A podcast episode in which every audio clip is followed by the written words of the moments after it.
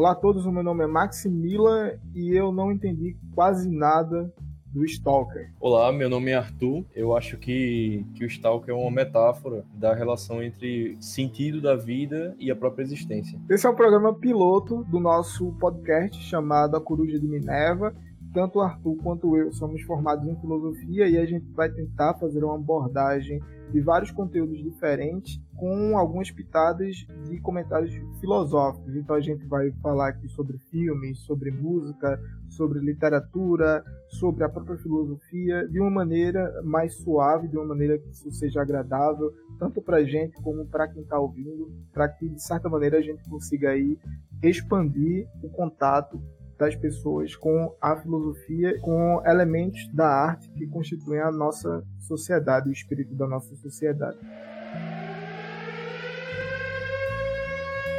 Atenção, a gente vai falar sobre o filme Stalker e provavelmente quem nunca viu o filme vai levar um spoiler muito grande, então continue por sua conta em risco. Para começar, Arthur, então, é quem foi Tarkovsky? Tarkovsky ele foi um cineasta russo, né, como, como eu disse, é, bastante importante para a história do cinema. Precisamente Tarkovsky, e aí é, é algo pessoal, chamou atenção me chamou atenção pela sua, pela sua proximidade com aqueles temas que já eram tratados na literatura russa, principalmente em relação à obra de Dostoiévski. Então, aqui, ali você tem, tanto na obra de Dostoiévski como em Tarkovsky, essa questão dessa relação com, com, com religiosidade, com a existência do discurso científico, com o discurso literário. Quando tu me indicou o filme, e o título do filme é Stalker, eu tinha imaginado uma história completamente diferente na minha mente antes de ver o filme. Porque a gente usa muito a palavra stalker como aquela pessoa que sai perseguindo as outras, é, observando a vida de longe e está em todo lugar que a, que a pessoa que é o objeto do, do entre aspas, stalkeamento, é, entre aspas, do perseguimento dessa pessoa, sempre está lá. E, e eu fiquei surpreso com o filme porque eu acho que desviou um pouco dessa questão do que significa Stalker hoje. Então eu não sei se foi um erro de tradução, um problema de tradução, uma tradução mal feita do título em russo para o inglês, né? Porque Stalker é uma palavra inglesa. Sei como ficaria direto para português. Eu acho que o sentido do, do, do que ele quer passar, é, o filme, assim, ele é muito complicado de entender. Ele é bastante, como eu disse, assim, ele é bastante metafórico. Por ser metafórico, a gente tem que perceber os detalhes as nuances do, do, do, do filme. É, esse, esse sentido também, dessa nuance, dessa, digamos assim, essa ambiguidade, que ora Tarkovsky ele mostra o sentido, ora ele tira, fica essa, essa questão meio misteriosa, eu acho que tem a ver com a figura do Stalker do filme. Entende? Então, é um pouco como, como o papel de um certo observador que ele observa e aí ele, ele cumpre esse papel no filme. O Stalker é quase como se fosse uma espécie de casta mesmo, assim, de, de Stalker. Existe uma, uma, uma, série de Stalkers, são aqueles que observam, aqueles que, digamos assim, vão para a zona ali para buscar o sentido. Mas isso a gente, a gente, a gente vai tratar mais adiante, essa questão da, da simbologia da zona e tal. Já que tu falou sobre zona, que é um conceito, que é uma parte do filme muito importante, eu acho que seria bom a gente falar sobre o roteiro do filme que é basicamente fundado sobre uma cidade, eu acho que pós-apocalíptica, não sei, com essa impressão que eu tive, num país também fictício, e dentro desse país cai alguma coisa do espaço. Essa coisa que cai provoca uma série de acontecimentos no qual o exército vai lá e não volta mais, então o governo daquela cidade acaba fechando aquela área, e essa área é chamada de zona Nessa área que é chamada de zona, começa a se criar um boato sobre ela, um boato que essa zona tem a capacidade de realizar os desejos mais íntimos das, das pessoas. Então, qual, qual é a necessidade de ter um stalker, que é o título do filme? É uma pessoa que tem a, a capacidade de entrar nessa zona e levar outras pessoas, sem que essas pessoas sejam mortas pelas forças militares do estado que está lá. Então, o roteiro do filme é basicamente essa: uma pessoa transporta as outras para a zona, até o local em que o desejo seria realizado. Mas aí é o esqueleto do filme, né? Como isso se desenvolve é o que a gente vai conversar agora. Eu acho que a questão do desejo, você tem ali na zona, você, você tem a zona e aí você tem o quarto dos desejos. É verdade. Né, que aí já é algo mais específico. O filme é, é tem toda essa conotação, o, o, a parte do roteiro e tal, tem toda essa conotação de busca, ou seja, todos eles querem ir ao centro, digamos assim, ao, ao âmago da zona, que é o quarto dos desejos. Quer dizer então que todas as pessoas que moram perto da zona ou naquele país fictício têm o desejo de realmente entrar na zona? Eu tinha, eu tive uma impressão diferente assim. Eu achei que as pessoas que queriam ir para a zona eram as pessoas que estavam numa situação meio, meio desesperadas na vida, gente com problemas insolúveis e com problemas psicológicos, problemas existenciais, é, eram as pessoas que queriam ir para a zona, mas todas as outras do país queriam entrar lá na zona. Eu acho que existia uma certa curiosidade, entende? Que rondava geral. A zona ela, ela tem essa, esse aspecto no filme metafórico dessa certa curiosidade, uhum. especificamente, uhum. assim, entende? O sentido aqui da, da zona, eu, eu acredito que é quase realmente uma metáfora do próprio sentido da vida da vida e da existência. O, o próprio, quer dizer, da vida não, especificamente da existência. Entende? O filme passa muito isso, assim, há uma certa vontade das pessoas. No próprio roteiro do prosseguimento do filme, ele diz, por exemplo, que o, o aquilo que caiu ali, que ora, ora ele diz que é, que, é um, que é um meteorito, o físico, por exemplo, diz que é um meteorito, e aí o próprio Stalker diz que não sabe ao certo o que, é que era. Aquilo caiu, caiu há 20 anos atrás e as pessoas iam para lá buscar. Ali existia, digamos assim, pessoas morando e aquela área teve que ser recuada. Então existe é, é, aí um, um, desejo das pessoas que conhecem uma certa curiosidade, mesmo que elas não vão, mas existe uma certa curiosidade que é despertada nas pessoas quando elas sabem a respeito da zona. A primeira parte do filme é mostrando o diretor mostrando como o Stalker faz para para entrar na zona. Essa, essa parte serve mais para mostrar como está a situação do estado que, que ele vive, como está a cidade e tal.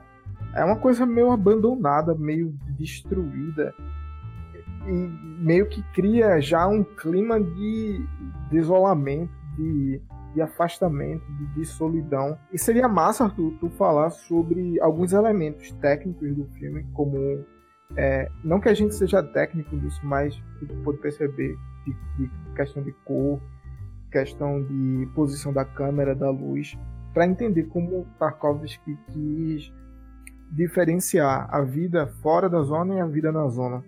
É muito interessante essa questão, porque o começo do filme, é, você tem. Logo o filme começa, ele tem aquela. É uma espécie de bar, eu não sei exatamente, não dá para saber, mas é como se fosse uma espécie de bar ali, de, de um, e aí o, ele, o filme já começa com essa coloração sépia, que é uma coloração quase, quase sem vida. Quase não, uma coloração sem vida. Né? É. E aí essa coloração, ela, ela, ela prossegue no filme até o momento que eles entram na zona. Só que algumas coisas são muito interessantes. Por exemplo, quando você tem. Aí você tem essa primeira cena, depois já começa a cena com o Stalker, é, a esposa do Stalker, a filha dele, dormindo no, numa cama e aí a, a, câmera ela vai entrando no quarto, digamos assim, ela vai focando essa entrada no quarto. Você percebe que a casa do Stalker é uma casa bastante ampla, uma casa que, digamos assim, já foi muito bonita, né? Só que é uma casa extremamente suja, extremamente descuidada, extremamente sem vida. Digamos assim, eu, eu creio que você tem quase que uma metáfora do próprio vida do Stalker, entende? Que é alguém que se despreende, digamos assim, dessa, dessa vida rotineira, dessa, dessa, digamos assim, praticidade da vida. Então é alguém que tem quase um senso metafísico ali da, da, da existência.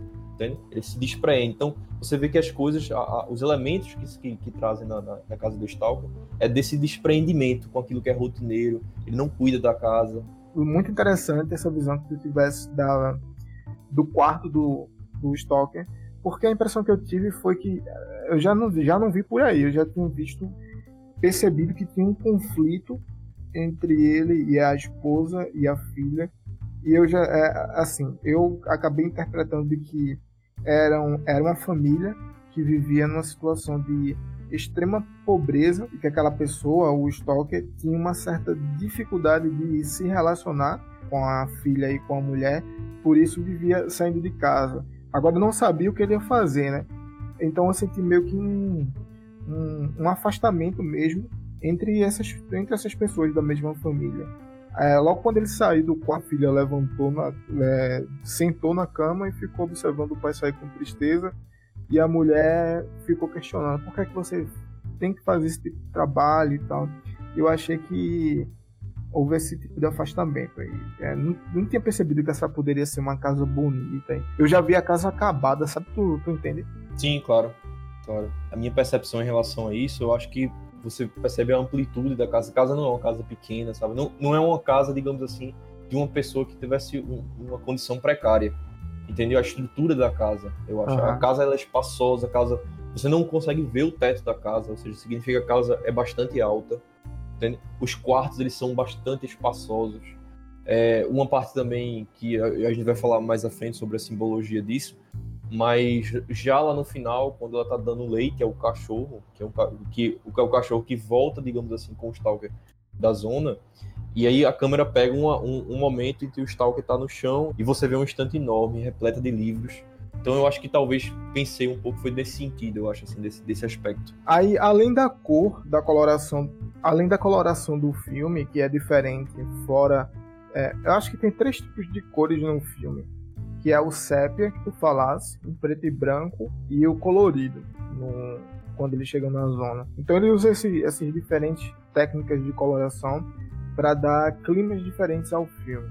É, é o, o, colorido é algo mais, mais esperançoso, mais vivo, como se houvesse a possibilidade de existir algo diferente daquele mundo que na verdade é o mundo real, é o mundo da vida, é o mundo que as pessoas têm que viver lá. Basicamente, o filme retrata a figura do Stalker, né, como ele como uma espécie de condutor. Então existe aqui Stalkers né, na, na, no, no, mundo fictício do filme existem Stalkers e no filme especificamente ele relata da trajetória de um Stalker específico que conduz a zona, é, um professor físico e um escritor. E aí os três eles vão à zona. Quando eles vão à zona, a zona, como, como, como a gente havia dito, tipo, possui um quarto dos desejos, um quarto específico, lá, digamos assim, no âmago da zona. Essa zona ela é protegida né, pelo, pelo Estado, pelo, pelo Exército. E aí o Stalker ele conduz, digamos assim, cada um de uma forma é, é, busca algo na zona. E aí depois ele volta, né? Depois eles, depois de irem para o quarto dos desejos, eles voltam, eles retornam para o mesmo lugar onde eles, onde, onde eles iniciaram a jornada. Eu fiquei me perguntando por que Tarkovsky escolheu a figura de um escritor e de um físico para que para desenvolver o filme. Eu não ficou claro para mim, não sei se ele falou qual era a profissão do Stalker. Na verdade, a profissão dele é justamente levar as pessoas lá para lá para a zona. Mas antes, de acontecer. A criação da zona, não sei se a zona, quando o Stalker nasceu, já existia ou se foi durante a vida dele. Qual seria o tipo de função que ele fazia na sociedade? Eu só fiquei me questionando, sabe? Qual, por que um escritor e por que um físico? por que não botar outros tipos de pessoas com outros tipos de atividade na sociedade? Claro que ele não fez isso de maneira des despretensiosa. Claro que tinha um objetivo, né? Cada um desses personagens oferece uma visão diferente da sociedade e como eles encaram é, essa coisa do mistério da, da zona, que é essa coisa tão importante que a gente vai falar o, todo, o tempo todo sobre. Eu acho que, que o sentido aqui adotado, é, eu acho que Tarkovsky ele, ele foi genial ao, ao pegar esses, esses, esses dois personagens assim. Se você pegar, ele realmente, eu acho que ele realmente assim estereotipou o, o personagem intencionalmente, porque aqui você tem digamos assim, a representação do discurso científico, né, o discurso científico, e aqui, e, e, na figura do escritor, você tem a representação, digamos assim, de uma existência totalmente desprovida de um significado transcendente. Então você tem ali a figura de um niilista. Alguém, por exemplo, que ali já no começo do filme, ele, ele, ele vira para ele, tá, ele, ele, chega com uma mulher, né, para falar com o Stalker, e aí, nessa conversa, nesse diálogo breve que ele tem com a mulher, ele diz assim: com é, é um triângulo ABC é igual a um triângulo ABC. Isso é, isso é mais ou menos assim, destituindo as, o, o mistério das coisas. Parece que é uma inversão para mim. O físico que deveria ser o niilista não é o niilista. E o escritor, é, que é a pessoa que deveria escrever sobre os valores e sobre é, coisas que fazem parte do espírito da, da humanidade. Alguém que abandonou completamente isso. Que louco, né? Tu, tu percebe desse jeito a visão desses dois personagens ou de maneira diferente? Eu acho que assim, existe um discurso também muito marcante, que é quando eles, eles se encontram né, para ir para a zona, um discurso bastante significativo, que é onde, onde o escritor, digamos assim, o escritor ele tem essa pegada, digamos assim, de análise, né? essa pegada quase psicológica de análise. É, tendencialmente ele tem isso. E ele vai falar sobre a verdade. Ele diz assim que existem aqui buscas diferentes, eu acho.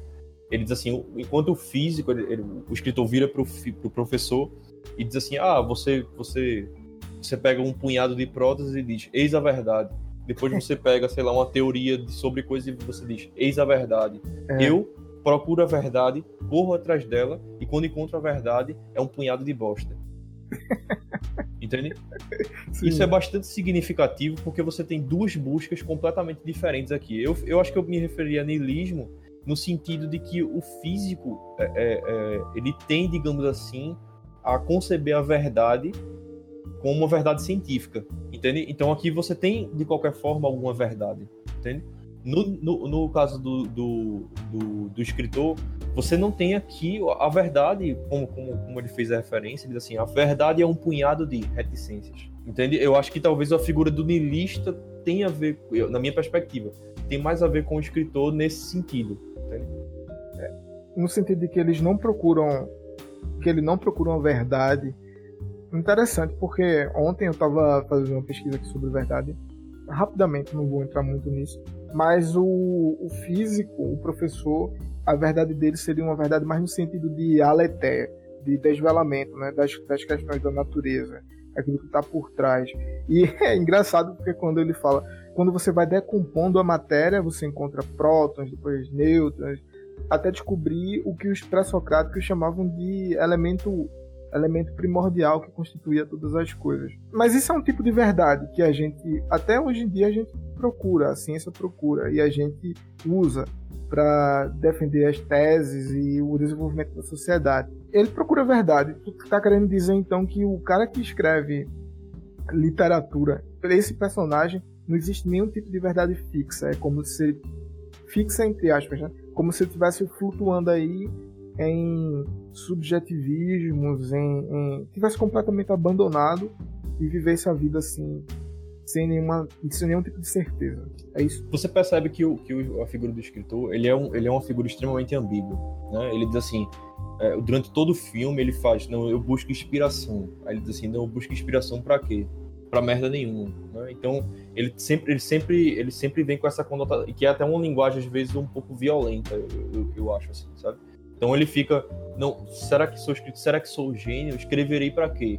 Escreverei para os outros, entende? Porque eu, eu acho que quando Tarkovsky construiu o psicológico, digamos, desse personagem, o, a figura, ele quis tratar disso, digamos assim, porque no âmbito do niilismo você não tem, digamos, um sentido. Então não vai haver, digamos, consistência, entende? Então, essa, essa ambiguidade da relação dele com a verdade, da relação dele com a vida, da relação dele com o próprio ofício dele, é totalmente estranho, é totalmente paradoxal, entende? Eu acho que talvez essa, essa, esse seja o retrato do personagem do escritor. Então, eu fiquei com a impressão agora de que é, é aquele físico que o professor tava lá só para fazer o contraste com o escritor. Porque o que Tarkovsky, na verdade, é, quis com esse filme debater foi justamente essa questão de niilismo, de não ter resposta, de não ter verdade, com a possibilidade de sim ter verdade através e que a vontade da gente seja suprida através de um elemento lá físico que ninguém sabe se existe ou não.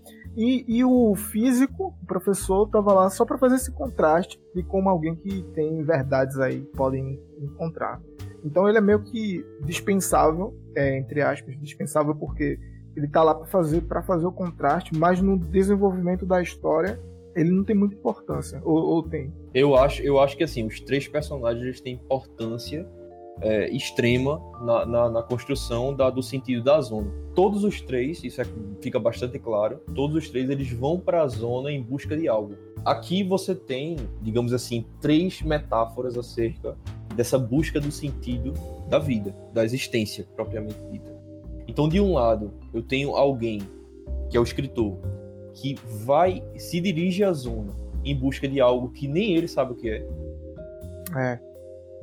E do, de, do, no meio eu tenho é, é o professor com um discurso, digamos assim, de, da busca de uma verdade de conotação científica, que ele vai para a zona, digamos assim, para compreender a zona, mas ele, ele você percebe que no, no do professor específico, ele também tem, tem, momentos que ele tem uma certa ambição. Então ele, ele leva, por exemplo, uma ampola de veneno. é verdade. É, e na figura do Stalker, você vê ali alguém que, digamos assim, que é quase que, digamos assim, espiritualiza a zona. Então o Stalker, ele vai para lá, digamos assim, ele não sabe explicar o porquê aquela zona é misteriosa, o que acontece, ele não, ele não entende a zona, ele não compreende praticamente nada da zona, né? Mas ao mesmo tempo que ele não compreende, ele aceita que a zona, digamos assim, fornece sentido para a vida dele. O Stalker ele não compreende a zona, ele não compreende, digamos assim, a lógica da zona, ele não sabe nem ao certo se existe lógica na zona. Você vê que quando os três estão dentro da zona e o Stalker está conversando com o professor e com o escritor, às vezes o Stalker diz uma coisa e diz assim, não, mas eu não sei, entende? E isso é muito interessante, porque é quase como se fosse essa, essa noção do sentido, né, da existência. Cada um, ele, ele, digamos assim, comporta, cada personagem incorpora uma certa metáfora de um tipo de busca do sentido, entende? Eu acho que vai mais ou menos por aí. E aí, eu acho que a zona, nesse sentido, é o lugar propriamente, assim como a, a, o sentido da existência, ou, ou, a própria existência, é algo que é propriamente paradoxal, é algo propriamente ambíguo. Né? É um lugar, digamos assim, de perigo, um lugar que é muito bonito, você vê é, existe uma exuberância ali. É um lugar, digamos assim, que mistura o caos. Além disso, existe vida, existe restos mortais ali. E aí, uma parte que é muito significativa nessa busca, quando eles adentram a, a zona, é que o professor está sempre à frente. Não sei se tu percebesse isso, Max. Sim, é, sempre teve uma ordem de caminhar. Tipo, ele, ele tá sempre à frente. Isso representa também os três. Ah, eu acho que representa os, ah, o, os três tipos né, de, de existência aqui. O professor, ele, digamos assim, leva tudo pelo viés da racionalidade científica. Ele, ele não acredita, ele é o primeiro que não acredita, ele, ele desacredita completamente do discurso do Stalker. Né? Ele vai lá realmente, digamos assim, para comprovar ou para revelar um certo mistério. Então ele está sempre à frente. Isso eu acho bastante interessante, assim, quando, quando o Tarkovsky ele trata de, desses três personagens, assim, da relação deles três. Agora é engraçado que ele é o portador dessa metáfora, o professor, mas é, teve um momento que, no momento que o Stalker estava guiando ele, eles por entre aquela mata até chegar perto da, daquela cachoeirazinha, que o escritor decidiu não acompanhar o Stalker, porque para ele não fazia sentido ficar acompanhando o cara amarrar um pedaço de barbante numa uma porca e sair jogando por aí para ver se, se naquele lugar tinha perigo ou não. Aí ele, ele, ele debandou, não sei se tu lembra dessa parte. Sim. O escritor quis ir por outro lugar. E o, e o professor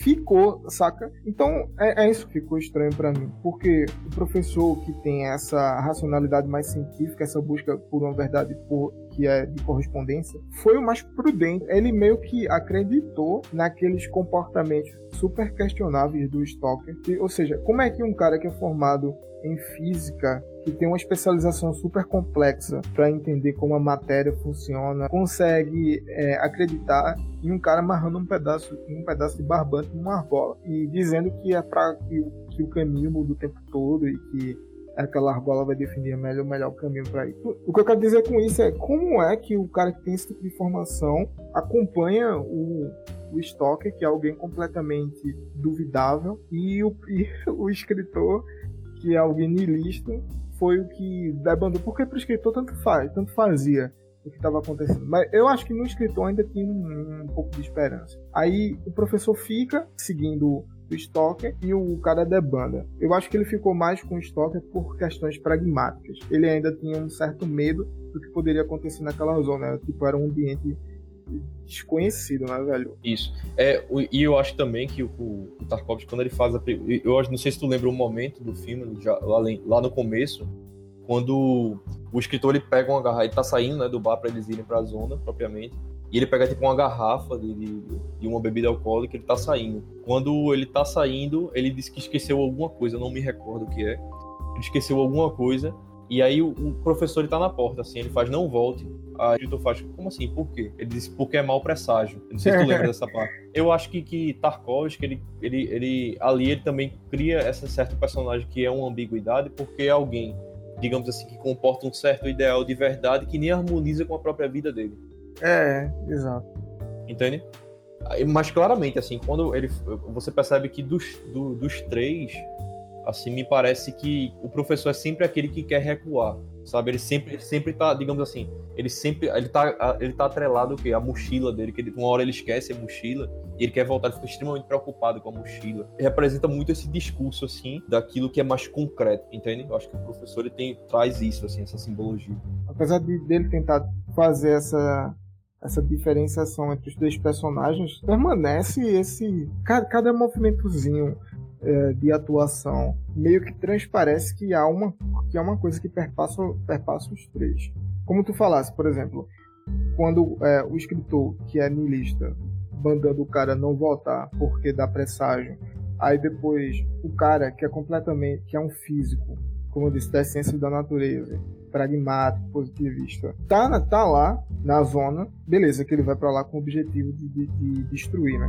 Que pode, é, aquilo pode se tornar uma arma. Mas mesmo assim ele for lá com objetivos secundários, e, ou seja, essa questão de, do mistério de saber se é possível realmente a gente realizar um desejo, tá lá. E eles, e eles vão brigando o filme todo. o filme todo é, são eles dois discutindo, o professor e o escritor, e o Stoker, agora sim, ele assume o papel de, de Stoker. Ele fica só observando, né, bicho? E teve uma parte que acho que foi no primeiro diálogo entre os dois, o professor e o escritor, que parece que ele, o Stoker tá deitado na água. Aí quando eles. Aí os dois dormem. Quando eles acordam, é, o Stoker vai lá e dá uma resposta.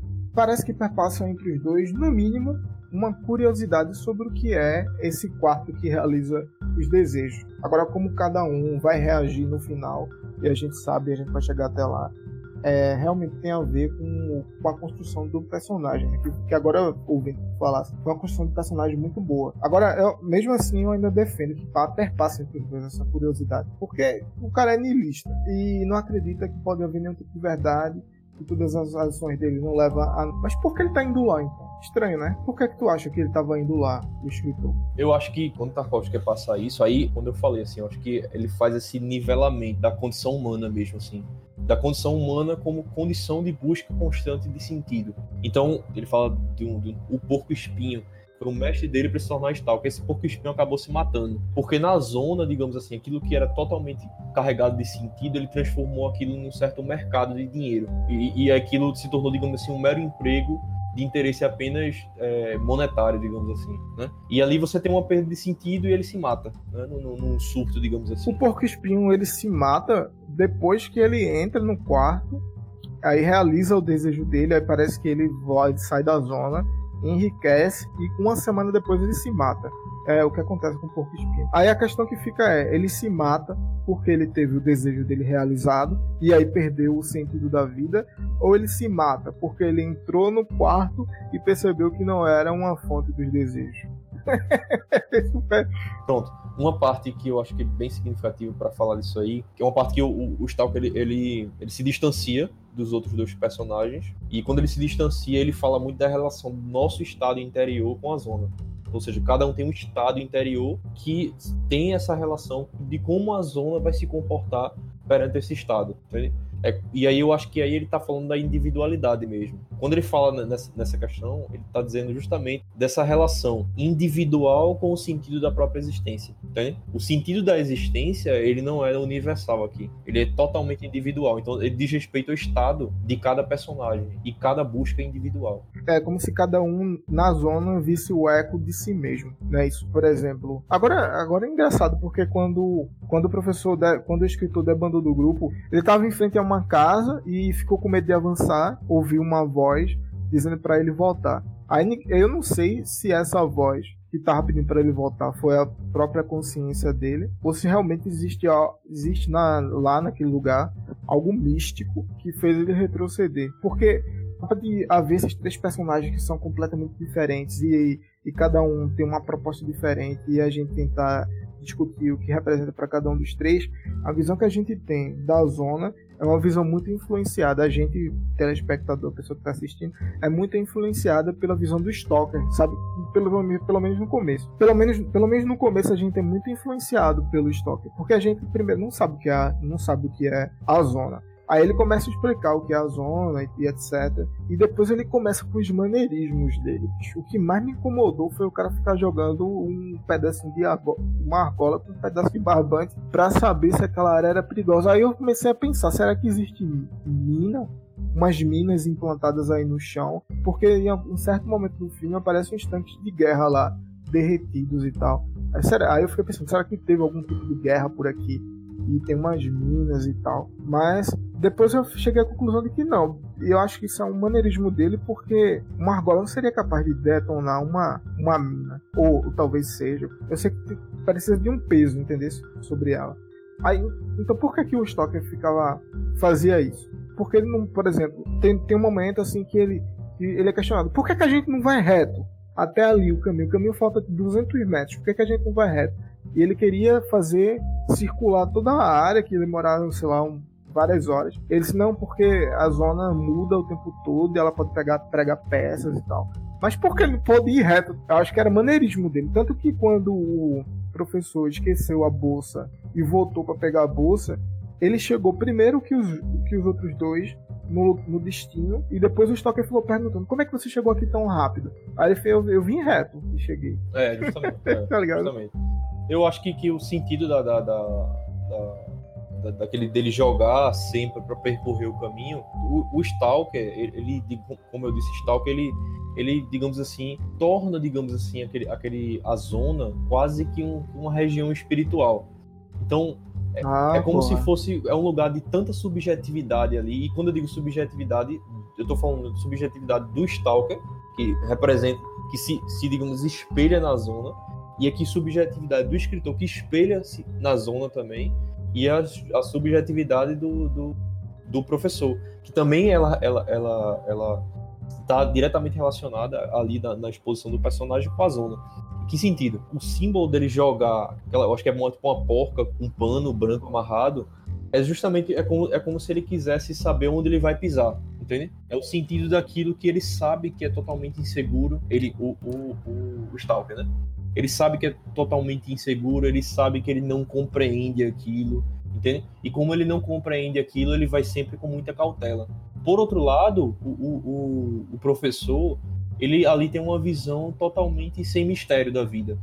Como se não houvesse nenhum tipo de mistério. Como não há nenhum, nenhum mistério, aquilo é meramente mato, terra, pedra e lixo acumulado. É tanque, entende? Aquilo é um material, aquilo é o âmbito da materialidade. Então ali não há mistério, é só você ir andando e chegar lá. Como os dois personagens, o escritor e o professor, são influenciados pelo Stalker, então o Stalker ele tá dizendo que ali é perigoso, que ali tem tal coisa e tal. Então o, o professor tem essa cautela em sempre, digamos assim, não avançar tanto. Mas ao mesmo tempo que não avança, na medida que eles vão convivendo ali, o professor vai avançando cada vez mais. Essa questão dos maneirismos, do Stalker e tudo mais, remete ao próprio olhar que ele tem sobre a zona. A minha curiosidade me leva leva a imaginar como esses três personagens é, interagiriam no mundo fora da zona. Porque como a zona é algo fora do mundo, algo completamente isolado, então já exige de você uma, uma precaução quando você tá nela. Mas fora do mundo, como é que esses três personagens entrariam em contato, assim, pensando numa conversa entre os três, assim, um cara completamente sedento por significado, outro niilista é, e o outro positivista. Tu imagina. Eu acho que nesse sentido os três eles estão sedentos por significado, entende? Só que que eu acho que assim, um ele busca um significado que ele não consegue explicar, é quase eu, eu acredito que o Stalker é quase a figura do religioso. É aquele que, digamos assim, ele não consegue explicar, mas ele sabe que todo o sentido da existência está ali de modo que ele quase se desespera se destruírem aquilo. O, o professor, ele tem ele busca um, um sentido, mas é um sentido orgânico da vida entende? É um sentido tão material que ali na zona o que é que há? Mato, como eu disse, né? Mato, pedra e, e, lixo, entende? E o escritor propriamente, ele, ele é sedento de um sentido que ele nem sabe que sentido é, e aí às vezes ele admite que existe um sentido, às vezes ele acha que não existe, e ele fica nesse impasse. Eu acho que vai um pouco nesse, nessa perspectiva. E no final ele acaba fraquejando, né? Porque no final ele tem a oportunidade de já passando para essa parte, mas no final ele fraqueja, porque no final ele tem a possibilidade de entrar no quarto e aí realizar o, o, desejo e acaba eu não sei se ele fica com medo, bicho, ou se ele ao entrar no quarto rejeita completamente a vida que ele teve até então.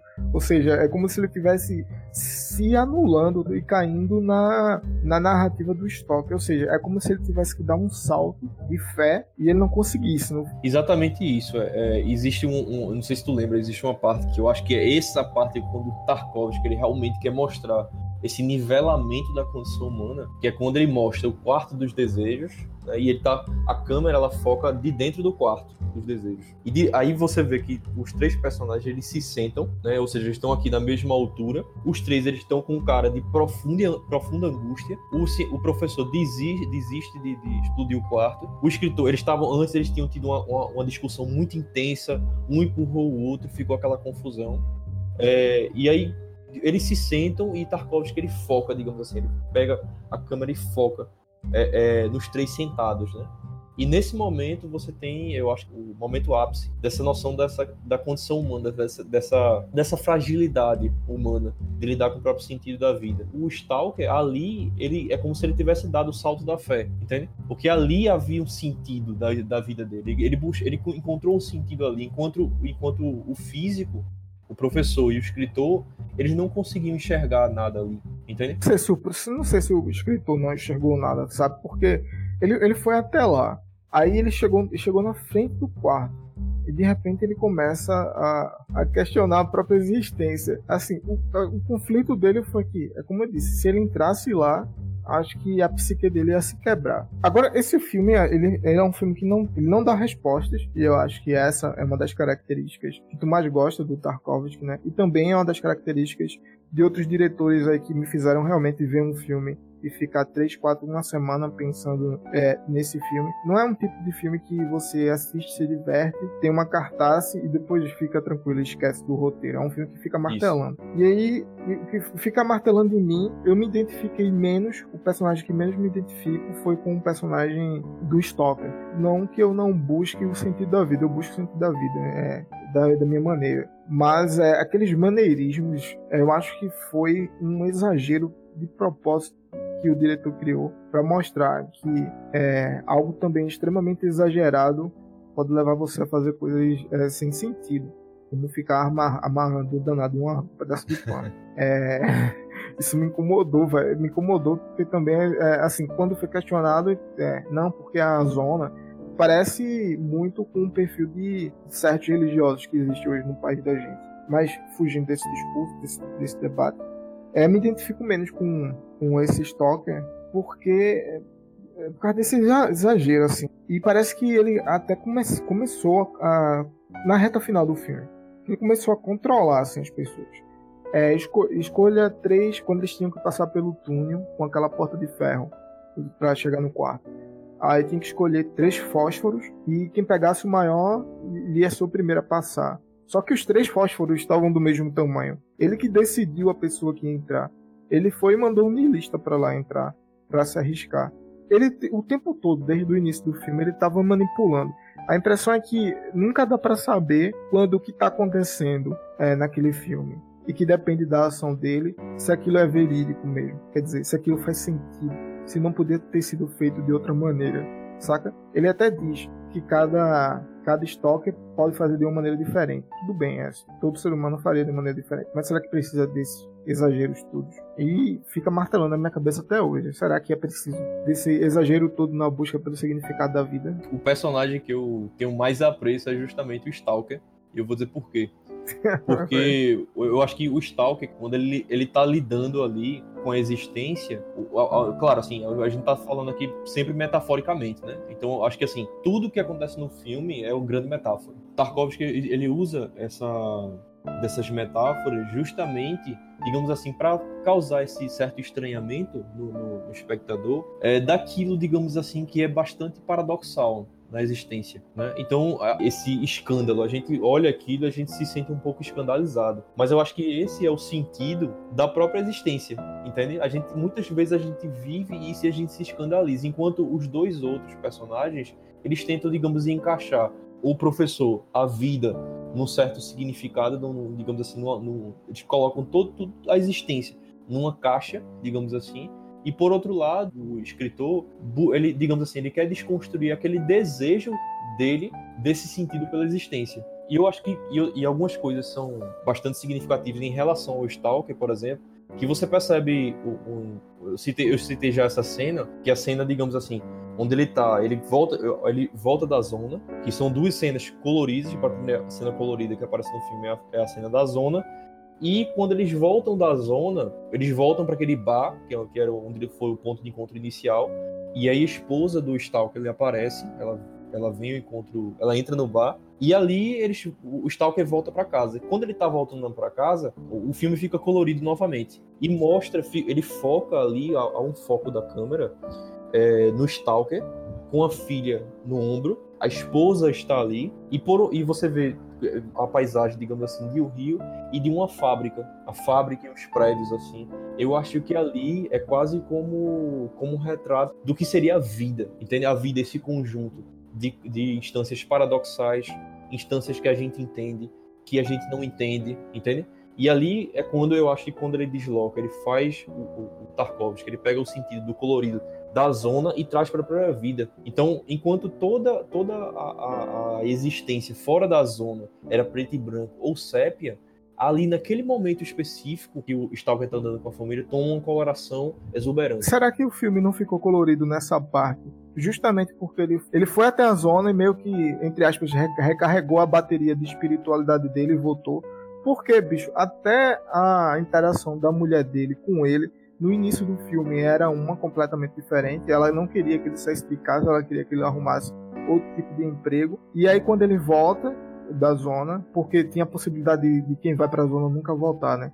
Aí quando ele volta, ela já trata ele de uma maneira completamente diferente, carinhosa, atenciosa e cuida dele, né? Aí ela acaba botando ele na cama, que foi onde ele começou o filme. E o filme começa aí, não sei se era sépia ou preto e branco. Eu não sei se ele foi para se recarregar entende? Se o sentido de metafísico da zona foi transferido para a vida. Quer dizer, o que eu quero dizer aqui, há dois momentos que se mostra a vida. O início do filme é a vida dele também na casa, que a gente começou falando sobre a casa. E no final também é na casa. Aí no final a casa tá colorida e no começo ela tá preta e branca. No final tá colorida porque ele foi para a zona e conseguiu se recarregar de um certo sentido espiritual que ele precisava, ou porque realmente a família é um lugar que ele também encontra esse tipo de, de significado, de, de sentimento. Eu acho que o sentido, no final, assim, dá para perceber que o sentido da zona é bastante interior certo? Então a zona é só uma metáfora. Tipo, a zona é só, digamos assim, a espacialidade de uma metáfora, entende?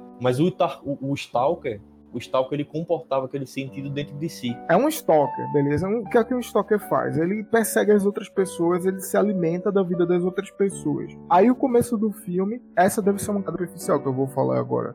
Mas no começo do filme tá preto e branco. A família para ele não tem tanta importância, a mulher pede para ele ficar mesmo assim, ele vai ele larga a filha lá, ele, ele vai, vai se embora trabalhar. Nesse momento do filme, ele pode estar é, tá meio descarregado. Eu vou usar essa palavra, eu sei que é ruim, mas é meio descarregado de, daquela energia espiritual. Aí ele vai para a zona, que é um lugar. A espiritualidade está em todos os cantos, está em todo lugar e ele consegue se reconectar talvez consigo mesmo, com a sua própria espiritualidade. Aí ele volta. Quando ele volta, talvez não seja a família que está colorida. Não é o mundo. O mundo é o mesmo. O mundo está lá, após o apocalipse, todo acabado, com gente com fome, com emprego. Mas o que está diferente é o próprio Stalker. Engraçado que os dois personagens, o professor e o físico, continuam a mesma pessoa, sentados lá na mesa do bar onde começaram o filme. Mas o cara volta diferente, vem do mundo colorido. É meio como se ele fosse para lá, se alimentasse da vida daqueles dois outros personagens conseguisse recarregar um pouco sua espiritualidade e voltasse. É, agora é o sentido do estoque que eu percebi.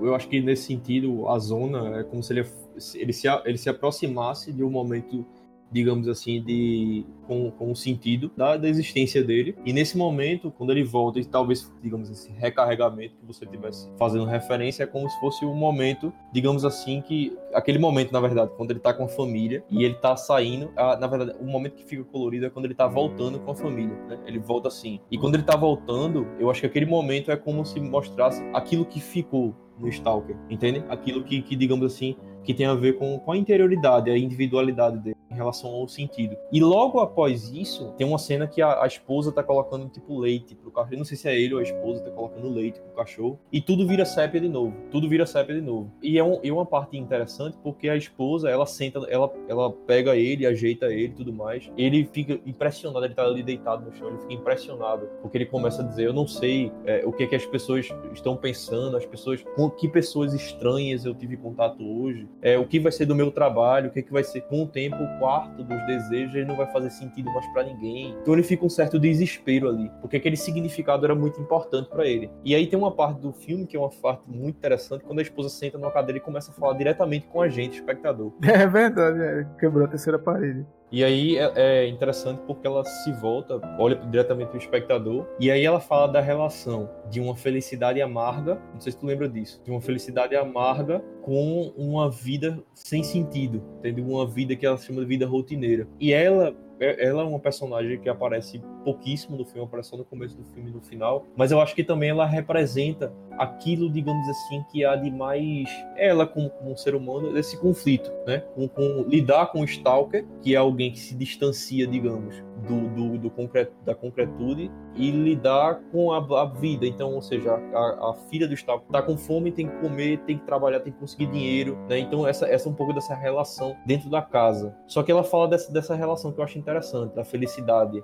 amarga, que ela disse que escolheu a felicidade amarga, porque a mãe dela havia dito não se junte com o Stalker, mas ela preferiu a felicidade amarga, digamos assim, do que uma vida chata e sem sentido. No final, e aí depois você tem a terceira cena, que eu me recordei, que aparece o colorido também, que é a cena da menina, né, na mesa, é aquela cena misteriosa. Agora, assim, a gente tá levando esse, a zona como se fosse um lugar em que a espiritualidade é, de certa maneira, materializada para que, pra tornasse o filme de uma maneira um pouco mais, mais compreensível, né? Isso. Mais visual. Mas é uma sala dos desejos e os desejos mais íntimos. Aí eu fico pensando, será que o desejo mais íntimo de todo ser humano é realmente encontrar aquele sentido que o Stoker defende, sabe? Porque na, quando os caras não entraram, ele ficou perdido, assim, como é que alguém rejeita entrar nessa sala e descobrir que, que eu tanto defendo, que eu tanto sei? Será que não havia, não há possibilidade do desejo mais íntimo de qualquer, de outro ser humano diferente dele ser outro completamente diferente? Eu acho que nesse sentido, é, não é que a zona ela represente uma espiritualidade. Eu acho que ela representa a busca do sentido humano,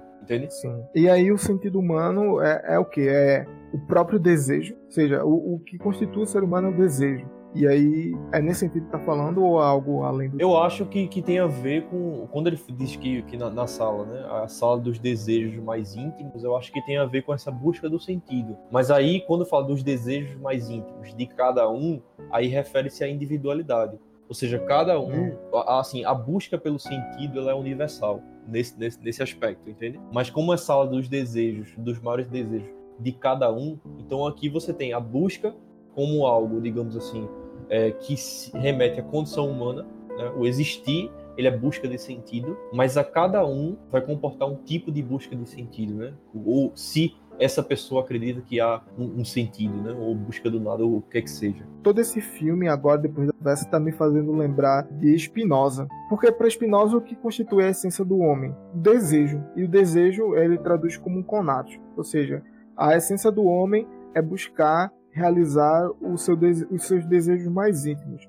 E cada ser humano tem o seu desejo individual, tem o seu próprio conato, que é essa tentativa de de se manter vivo e se individualizar através do seu desejo. Aí, Arthur, eu não sei se isso tem a ver, agora eu fico na dúvida, é um filme que não tem resposta, mas eu não sei se tem a ver direto com, com questões religiosas. Porque eu não sei se tem, tu lembra, mas teve uma certa parte que o escritor meio que criou uma coroa de espinhos. Essa parte aí. É, tu lembra dela? Muito marcante. Ele, ele, ele, então, marcante, ele criou uma coroa de espinhos, botou na cabeça e fez uma analogia direta ao cristianismo. Mas por que tinha que ser esse personagem que tinha que botar a coroa na, na cabeça, para fazer essa, essa dicotomia e ao mesmo tempo é, essa crítica. Quem não conseguiu entender o filme até ali, ali ficou claro nessa cena, né? Essa questão religiosa fica pairando sobre o filme.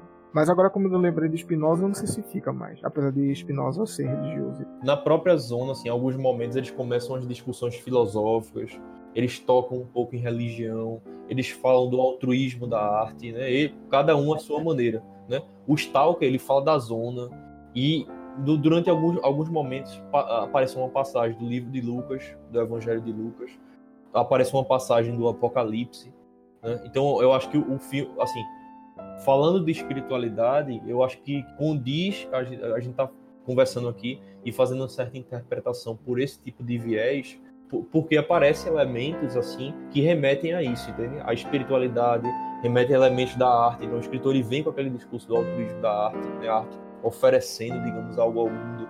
O, o, o, professor vem com aquele discurso da ciência oferecendo algo ao mundo, entende? Fica nesse sentido, assim, a religião aparece, digamos assim, a religião, de fato, aparece em vestígios, entende? Em momentos específicos. Assim. Sim, aparece. Mas aí, como é um filme aberto, eu acho que eu, eu iria mais pro lado espinosa mesmo. Eu interpreto esse filme mais como essa busca incansável pelo nosso desejo individual. Talvez esse desejo aí não tenha nada a ver com uma espiritualidade, não tenha tanto a ver com esse, essa busca de sentido através do cristianismo espiritual. Tanto que eu acho que o Stalker ele é uma ele é um exagero. Ele é feito daquela maneira exagerada para deixar na, na cara é, essa questão da religião. É, é, eu fico até com a impressão que quem deveria ter usado aquela, aquela coroa de espinhos era ele, pô. Porque ele parece. Ele tem alguns momentos que ele tem uma semelhança danada com, com uma personagem de Jesus Cristo.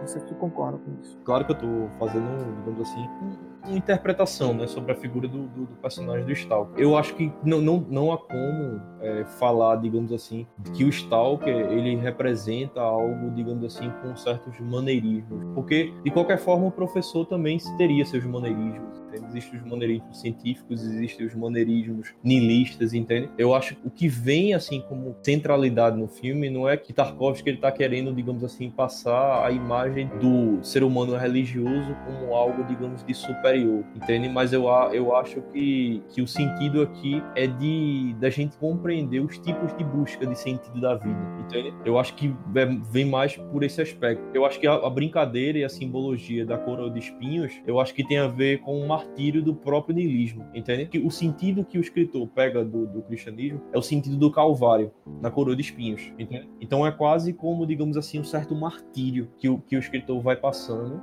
é, na existência, digamos assim, por ter ela completamente destituída de sentido. Por que, que o niilista deve sofrer? Porque não, não, porque não tem sentido. Porque então, porque é meio, é meio que é uma convenção que o ser humano busca sentido nas coisas, busca sentido para si, si mesmo.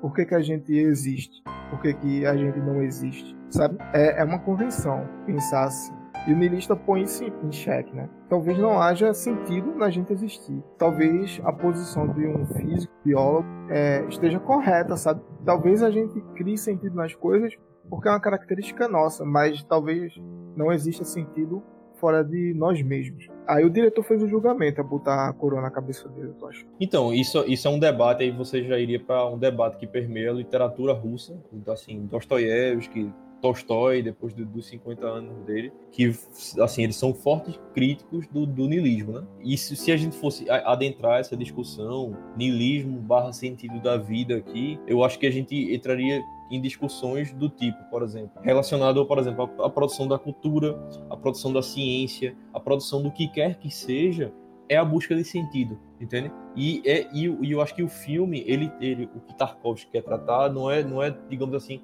colocar o, o, o niilismo é, é, em xeque. Eu acho que o que Tarkovsky está querendo tratar é que existe busca mesmo para o niilista, porque senão o niilista não estaria lá, entende?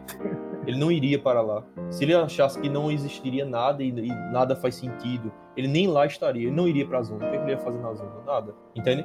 Então, ou seja, a busca de, de sentido, porque o não sentido da vida também é um sentido, tu entende? Porque a busca do Tarkovsky quer tratar essa noção de, de que a busca pelo sentido é, é, algo que condiz à condição humana, entende? Mesmo da, da, da parte do escritor, cuja vida não tem sentido, afirmar a vida enquanto algo que não tem sentido é afirmar um sentido sobre a vida. Então, eu acho que, eu não diria que Tarkovsky assumiu uma postura, mas eu diria que o filme é uma metáfora sobre essa busca, digamos assim, da condição humana, pelo sentido. Eu entendo que a, o objetivo desse diretor era deixar as coisas as, as mais abertas possíveis para que várias interpretações fossem possíveis. Até pensa assim que o objetivo dele era que a gente, telespectador, criasse sentido. Isso. Ou seja, o filme, o filme é como se fosse uma, uma, uma folha de papel que a gente vai decidir o que é o que tem nele e ao fazer isso a gente está criando sentido, ou seja, o diretor está obrigando a gente a criar sentido para mostrar que é impossível uma posição niilista. Então é, é, nessa direção que eu falo que ele assume essa posição de deixar o niilismo em xeque, sabe? Tanto o niilismo quanto a ciência positivista, dizer que, que existem outros sentidos. Tu compreende nesse sentido? Eu não acho que seja assim, bicho. Eu não acho, porque eu acho que é a retratação de três personagens, entende? Não há uma prioridade então... dos personagens, assim. Não há, não há um, um, digamos assim, uma superioridade entre os três personagens, entende? Digamos assim, uma superioridade do Stalker sobre os outros é, é, personagens, entende? Eu acho que, eu acho, eu acho que a zona, é, quando, quando ele diz que a zona é algo que refere-se ao estado de cada um, entende? Ele, o Tarkovsky, ele passa essa noção de que o sentido é algo individual, entende? Mesmo para o Stalker, não existe a ideia de uma universalidade, de um sentido, digamos assim, puramente metafísico, porque cada Stalker reage de uma maneira às outras. Então eu acho que cada, cada um ele tem, ele, ele tem, digamos assim, uma resposta sobre a zona de acordo com o seu estado, a sua individualidade. No entanto, se o, o escritor fala acerca da vida dele, ele está sendo muito coerente do, do, do, modo como ele expõe a vida dele com a própria postura que ele tem sobre o mundo. Então, se, ora, ora essa, se a vida não tem sentido, eu tenho uma certa postura e uma leitura da minha própria vida sobre isso, entende? Eu acho que quando, quando, quando Tarkovsky ele retrata esses personagens, ele mostra muito discurso, digamos, a coerência do discurso de cada personagem com a própria visão que eles têm sobre a zona. Entende? Então, e aí não se trata, digamos assim, propriamente de uma crítica ao niilismo, de uma crítica ao que quer que seja, de uma crítica à ciência, que eu acho que vai mais no sentido de, de que a zona representa esse campo, digamos assim, de subjetividade e dessa relação dessa subjetividade com sentido. Ah, mas eu quero dizer o seguinte, ele, vê, o diretor ele obriga o telespectador a criar sentido ao deixar a coisa em branco ele põe uma cruz, como tu lembrou, do Calvário na cabeça do niilista. E tanto que, nesse, nesse sentido, o, o, professor ele fica meio apagado, porque é como se a ciência estivesse um pouco distante desse debate, se afastasse desse diálogo.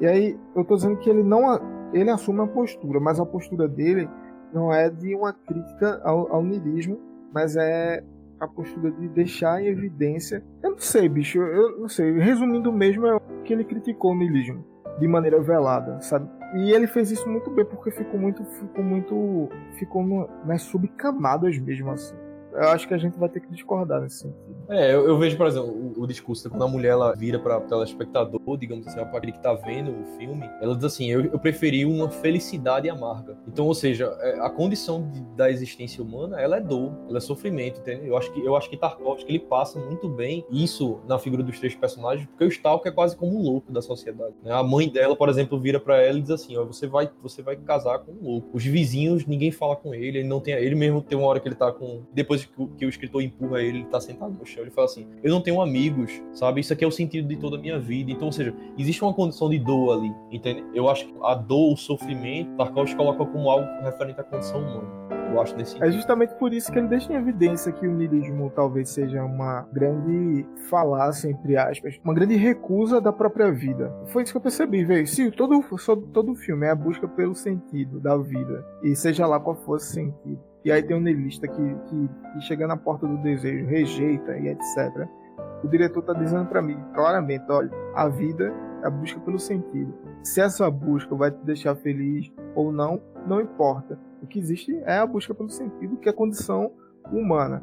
Tanto a ciência quanto os que negam a busca do sentido. Assim, eu acho que deveria haver uma fusão dos três personagens, criar uma pessoa só. Vê, o cara não tem amigos, o cara vive numa situação de pobreza, mas vive o tempo todo buscando por, pelo sentido, ele tá ignorando a outra parte da vida dele, a vida social, etc.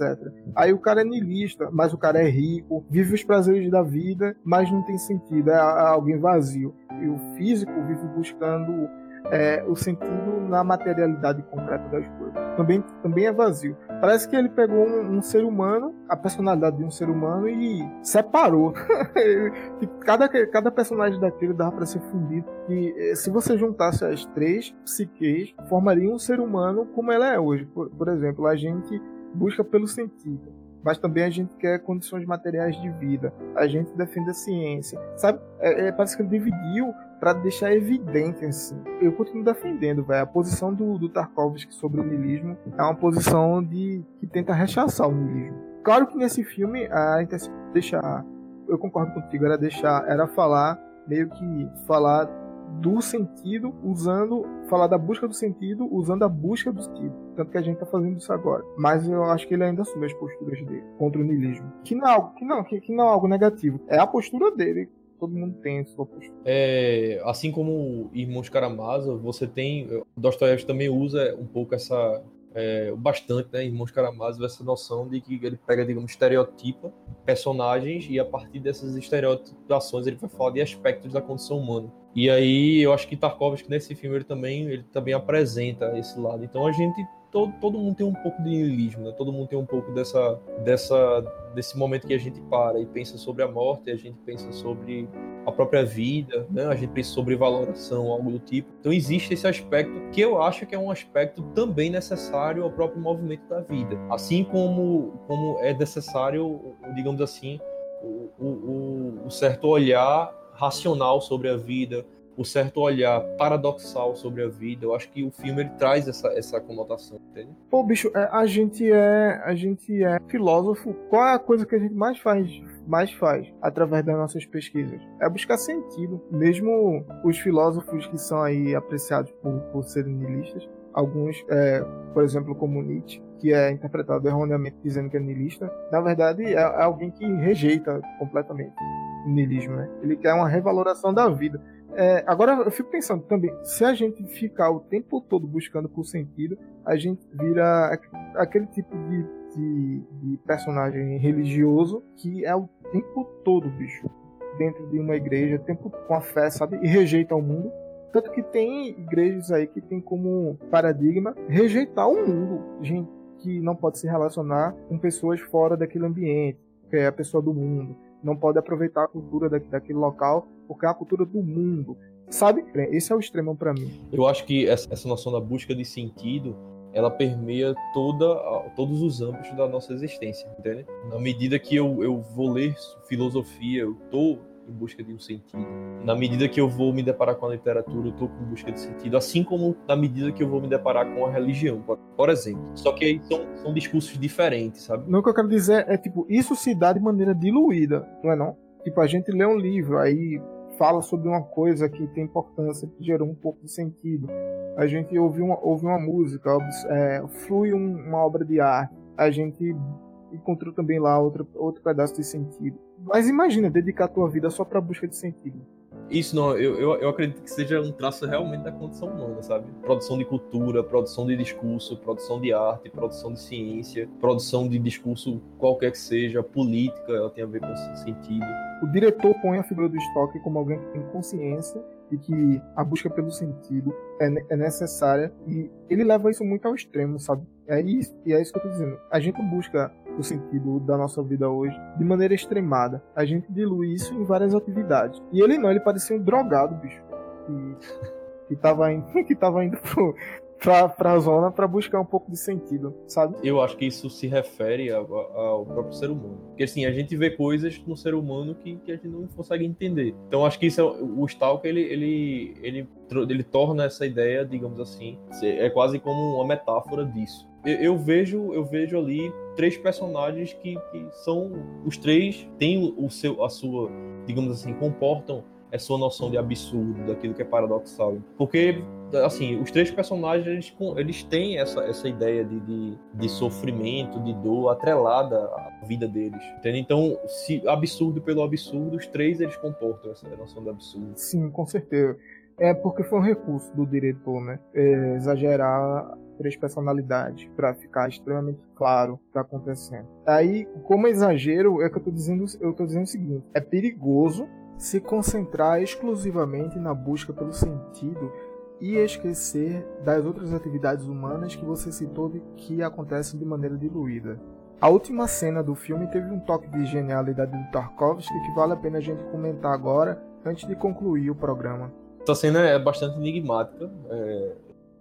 A gente não consegue, assim, eu acho que como todo clássico, seja em literatura, em, em cinema, e o que é que seja, a gente não consegue absorver tudo do filme, né? Então muitas coisas ficam, digamos, em aberto.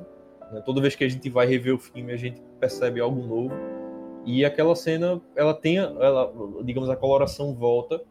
Eu creio que o diretor ele brinca um pouco com, com essa, é justamente com essa noção paradoxal da vida, entende? Então ali você tem é, uma cena que é absurda e aí a gente não sabe muito bem o que é que está acontecendo ali. Se é o trem ou se é, digamos, se a menina tem algum tipo de superpoder ali. Eu acho que Tarkovsky talvez ele queira passar essa, essa, essa coisa. A gente não sabe, não fica muito seguro o que é que está acontecendo ali. A filha do Stock ela tá sentada de frente para uma mesa e tem alguns copos na, nessa mesa e começa a passar um trem. Então todas as coisas começam a vibrar, inclusive os copos. E essa menina começa a olhar é, fixamente para esses copos e os copos começam a se mexer. E aí o filme, o filme acaba. Ele resume todo o filme com essa cena. Será que existe algo místico? Será que existe algo além dessa materialidade? Ou é só o trem passando? Aí você que dá sentido, né? Você, tele, telespectador. Acho que ele encerrou um filme de uma maneira muito genial mesmo. Assim. É difícil você ver alguém hoje em dia tendo um filme desse, desse tipo. É um filme excelente, eu gostei muito de ter visto. E não só isso, é, é, é, assim, durante todo o filme você vê a, a, zona, ela é muito metafórica, então muitas coisas a gente entende, outras, outras passam e a gente não consegue captar. Eu acho que ele quer passar justamente essa ambiguidade, né? Essa questão da ambiguidade. Então, se você chegou até aqui, até o final da nossa conversa, eu agradeço muito. Foi uma conversa muito interessante que eu tive com, com o Arthur sobre esse filme do Tarkovsky, chamado Stalker. Se quiser ver, é um filme que está espalhado pela internet tem no YouTube, é de fácil acesso. E agradeço muito a você ter, ter chegado até aqui. Meu nome é Maximilian Sales. Se você quiser dar uma olhada nas minhas redes sociais, vale a pena. É no Instagram e no YouTube, arroba Maximilian Salles. O no YouTube é Professor Maximilian Salles. Tem uns vídeos lá legais que vale a pena ver. Eu agradeço pela conversa, Max. Foi, foi muito proveitosa. A gente debateu um, um filme que é tão difícil de, de a gente tentar buscar, é, digamos assim, significado. Eu agradeço a, a vocês que, que, nos acompanharam, né, até esse momento. Esse foi o piloto do podcast A Coruja de Minerva eu agradeço você ter ficado até aqui. A gente aceita a sugestão de todos os tipos para que a gente possa melhorar, a sugestão de conteúdo também a gente vai publicar quinzenalmente é, os programas, ou seja, duas vezes ao mês. Essa é a periodicidade que a gente pode fazer por enquanto. E muito obrigado por ter chegado até o final. Espero que você assista o filme. É um filme excelente para fazer várias reflexões aí sobre sua vida. Então, até mais, um abraço e até o próximo programa. Até a próxima, um abraço.